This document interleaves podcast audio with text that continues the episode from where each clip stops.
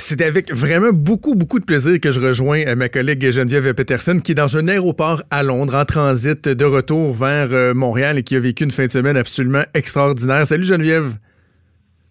Salut Jonathan. Écoute, c'était la première de la déesse des mouches à feu euh, à Berlin, au Berninal. J'ai envie de te dire de façon générale, qu'est-ce que tu retiens de ta fin de semaine? Comment tu as vécu ça? Puis est-ce que tu t'en souviens ou c'était tellement énervant que tu as l'impression que c'est comme un, vague souvenir? Ben, honnêtement, euh, tu sais, j'ai sorti un, autre film cet été, puis juste avant la première euh, de ce film-là, de Fabuleuse, j'étais nerveuse, mais une bonne nervosité. Je sais pas si tu comprends ce que je veux dire. J'avais des petits papillons le fun. Euh, dans ce cas-ci, on était logés à Berlin un peu partout, toute l'équipe. Et puis, avant de se rendre à la projection, il y a des navettes Audi qui viennent nous chercher parce que le festival est commandité par Audi, donc on a tous des navettes. Et je te le jure, Jonathan, là, dans la voiture qui me menait de l'hôtel euh, au, euh, à la Berlinale, j'ai presque plus aucun souvenir. Tout ce que je me rappelle, c'est que j'avais mal au ventre et que j'avais chaud. On, tout le monde avait chaud. On a demandé au chauffeur de mettre la clim dans le tapis.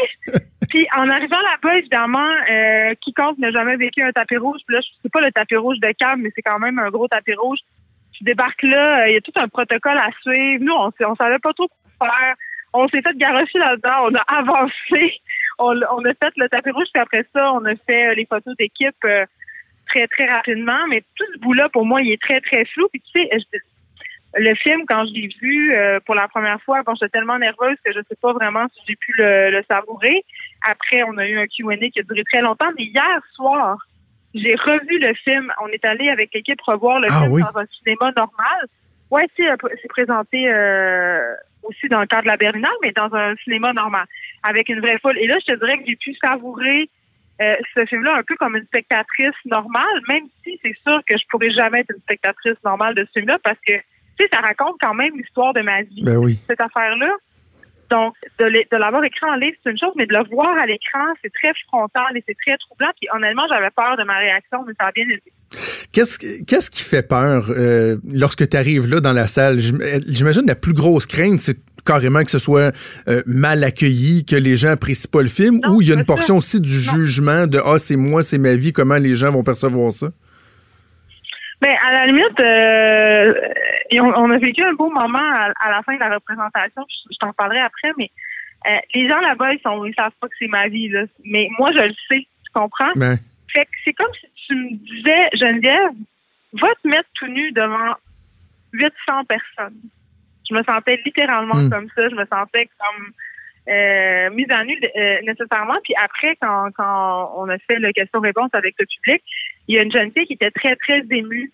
Il y a, beaucoup de personnes qui pleuraient. Puis euh, elle, dit, mais, mais Catherine, aujourd'hui, qu'est-ce qu'elle deviendrait? Puis Anaïs Barbeau-Lavalette, elle, s'est tournée vers moi puis elle a dit, ben elle est là. Tu peux, tu wow. Ouais.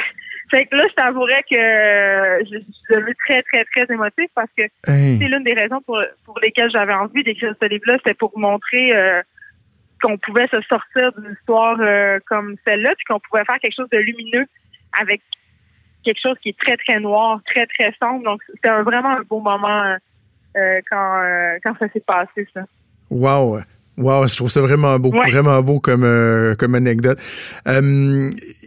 Qu'est-ce que tu retires de, de l'expérience? Premièrement, bon, Berlin, c'était un, de tes rêves, puis tu sais, il y a, y a, une espèce d'ironie ou un hasard. Qui, roman. Exactement, tu sais, qui rêvait d'aller à, Berlin.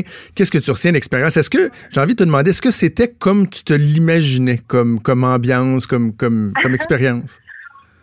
Mais tu sais ce qu'on dit, hein, entends les fantasmes sont mieux de rester des fantasmes. Oui toujours plus beau. Euh, euh, moi, moi, Berlin, c'est une ville que je me suis imaginée euh, quand j'avais 13-14 ans au fond de mon Saguenay, puis que j'ai vu des moments très difficiles. C'était comme une fuite, tu comprends? Pour moi, cette ville-là, une possibilité à un ailleurs.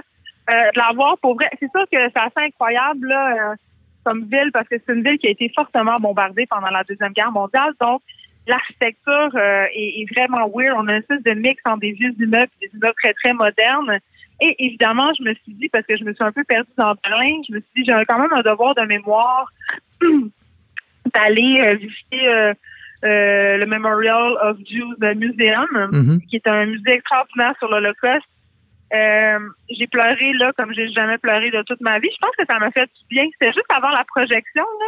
Hmm. On dirait que ça a fait comme sortir un peu euh, des émotions, mais c'est une belle ville. Mais mon bémol, je vais te le dire, là, c'est euh, la nourriture. ah oui. moi, ouais, ben moi, c'est une fille qui euh, je voyage pour manger. C'est vraiment ça mon highlight quand je fais des voyages. Manger, boire du bon vin. Puis à Berlin, il n'y a pas grand chose au niveau de la culture du vin. Puis il n'y a pas vraiment de bouffe germanique, c'est ce que j'ai compris. Là. Essentiellement, tu manges des trucs asiatiques puis de la bouffe turque, c'est super bon, là. Sauf que j'ai pas eu l'impression, euh, je sais pas, je sais pas, je sais pas si c'est une ville dans laquelle je retournerais. Puis les Allemands sont quand même un, un, peuple très froid. Le service à la clientèle, c'est vraiment pas comme chez nous. Mais ça, c'est mes petites observations euh, de filles qui voyagent. Mais le festival de Berlin en soi, c'est extraordinaire. La Berlinale, tu rencontres plein de monde, il y a une effervescence. Puis ce qui est le fun à propos du festival de Berlin, c'est que ce n'est pas un festival de paillettes et d'argent, c'est un festival de vrais cinéphiles comprends? Mm-hmm. Donc, des rencontres-là, les gens s'intéressent au film, les gens posent des questions. C'est pas un, festival de motu là. C'est pas ça du tout. Donc, moi, ça, ce côté-là me plaisait bien. C'est quoi la suite pour, euh, pour le film? Parce que là, bon, il a été en première mondiale euh, à Berlin, mais je lisais qu'il va avoir d'autres premières dans d'autres festivals avant que nous, on puisse avoir le, droit, l'opportunité de, de, le voir ici au Québec? Ben, en fait, euh, la sortie d'un film, c'est toujours une combinaison de plusieurs facteurs. Premièrement, il faut que le distributeur trouve une date qui est optimale pour la sortie en salle. Puis comment on choisit cette date-là, c'est par rapport au temps de l'année, mais bien sûr aux autres sorties. Tu sais, par exemple, tu sors pas un film au début de l'été de ce genre-là au travers de tous les blockbusters légers américains. Ça serait une erreur, tu sais. Puis il y a aussi qu'il faut laisser l'opportunité au film de faire sa vie en festival. Là, euh, ce film-là commence sa vie en festival, a eu une très, très belle réception parce que, tu sais, euh, une de nos craintes, c'était est-ce que les, le public international va, va être sensible à ce qu'on décrit dans ce film-là, aux réalités ben qu'on dépeint. puis la réponse, c'est oui. J'ai été vraiment surprise. Euh, c'est un film qui résonne partout, vraiment. Euh, les gens sont touchés, les gens se reconnaissent. Puis Anaïs Barbeau-Lavalette disait quelque chose que je trouve intéressant. Elle disait, au point de vue du cinéma, on a beaucoup fait des films sur la génération des années 70 euh, ces, ces années-là ont vraiment été couvertes, mais les jeunes des années 90, on les a pas encore tellement vus au cinéma. C'est drôle, le film de Philippe Palardo, euh, Salinger's aussi se passait euh, dans les années 90. Donc, il y a une espèce de nouveau mouvement cinématographique qui est en train de se avec des, jeunes, des réalisateurs qui étaient jeunes dans les années 90 et qui ont envie de revisiter ça. Puis ça, c'est euh, quelque chose que qu'on pouvait vraiment constater parce que la catégorie dans laquelle on était à Berlin, c'est une catégorie qui s'appelle Generation 14 et c'est mhm. vraiment une catégorie qui euh, s'intéresse à des films qui mettent en scène l'enfance ou l'adolescence. Donc, euh, puis il y avait beaucoup de films dans cette section-là cette année. Hey, Geneviève, dis-moi, pour les gens euh, ben, qui sont très, très, très nombreux, comme moi, qui ont dévoré ton livre, si tu as à comparer le livre versus son adaptation cinématographique et la réalisation d'Anaïs Barbeau-Lavalette, comment, tu comment tu les compares, les deux? Euh, tu sais, quand, quand euh, j'ai eu les premières discussions avec Anaïs pour l'adaptation de mon livre, elle n'avait elle avait pas encore sorti La femme qui fuit, euh, qui est un roman qu'elle a écrit qui a eu beaucoup de succès, qui a résonné aussi beaucoup à l'international. mais j'étais quand même déjà, comment je peux dire ça, je lui faisais déjà confiance parce qu'Anaïs Barbeau-Lavalette a eu une approche documentaire dans son travail et en quelque sorte, la déesse du c'est un peu de la littérature documentaire. Fait qu'on s'est assis un peu sur ces prémices-là. Puis quand elle m'a raconté un peu sa vision du livre, sa vision du personnage, qu'est-ce qu'elle voulait en faire et surtout pas en faire, je me suis sentie en confiance, puis je lui ai confié mon livre en disant t'en fais ce que tu veux, ça devient ton œuvre parce que moi je vois pas l'intérêt euh, de faire une adaptation qui serait calquée à 100% sur le livre parce que pour moi je trouve que quand on adapte une œuvre, il faut aller plus loin, il faut en faire autre chose et ce qu'elle a fait. Les gens qui ont aimé le livre vont apprécier le film, c'est la même histoire. Il y a des libertés qui ont été prises euh, au niveau du scénario euh, par la scénariste Catherine Léger des libertés qui sont, à mon sens, fort heureuses. Il n'y a rien qui m'a heurté. Euh, tout est en continuité. Puis j'ai envie qu'on parle du jeu de Caroline Néron, là, parce que c'est la grande révélation de ce film-là.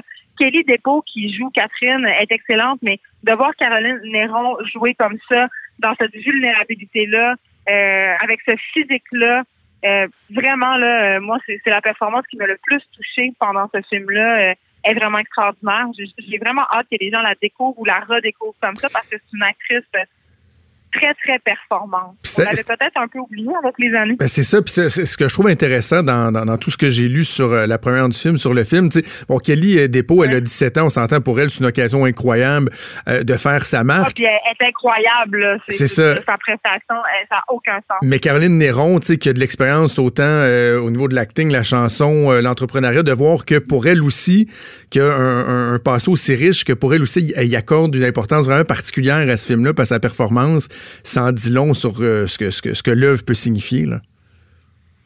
Ben oui, puis en même temps, euh, c'est vrai que Caroline elle a de l'expérience euh, en jeu et tout, mais c'est la première fois qu'elle joue un personnage comme ça. On l'a jamais vu dans un personnage comme ouais, ça. c'est ce que j'ai lu. Une mère de famille qui perd, qui perd les pédales un peu, puis puis, tu sais, Caroline, quand même, au moment où elle a tourné le film, elle était en train de tout perdre. Tu sais, Elle mm-hmm. perdait sa compagnie, elle perdait son mariage. Donc, je pense qu'il y a beaucoup de cette énergie-là dans le personnage. Ça donne un résultat vraiment très touchant puis très beau. Puis c'est drôle, on me posait la question hier, euh, des journalistes me demandaient, euh, euh, tu sais, comment comment ça faisait de, de voir mon histoire au cinéma. Puis on en parlait au début tantôt.